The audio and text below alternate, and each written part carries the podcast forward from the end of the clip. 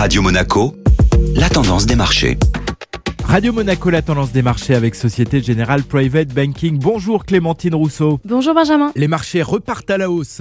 Les marchés ont repris une tendance positive sur la séance d'hier, et ce, malgré une fin d'année secouée par des craintes multiples, à l'image du nouveau variant Omicron, d'une inflation bien présente et d'un discours moins accommodant de la Banque centrale américaine qui prévoit d'accélérer la fin de son programme d'achat d'actifs. Sur les marchés, les perdants de mardi sont les gagnants de mercredi. Le CAC 40 progresse de plus de 2%, porté par la hausse de plus de 3% de Total Energy suite au rebond du prix du baril de pétrole. Les valeurs plus cycliques et mises de côté par les investisseurs reviennent sur le devant de la scène. Les sociétés de loisirs, tourisme et transport reprennent des couleurs, à l'image du groupe Accor qui progresse de 2% et d'Air France KLM qui clôture à plus 3%. Quelles sont les nouvelles à attendre aujourd'hui? Les investisseurs seront attentifs à l'une des réunions les plus importantes de l'Organisation des pays exportateurs de pétrole et de ses alliés. Les pays membres doivent accorder leur violon et déterminer le niveau de production pour le début d'année 2022 dans un contexte encore incertain sur le front sanitaire.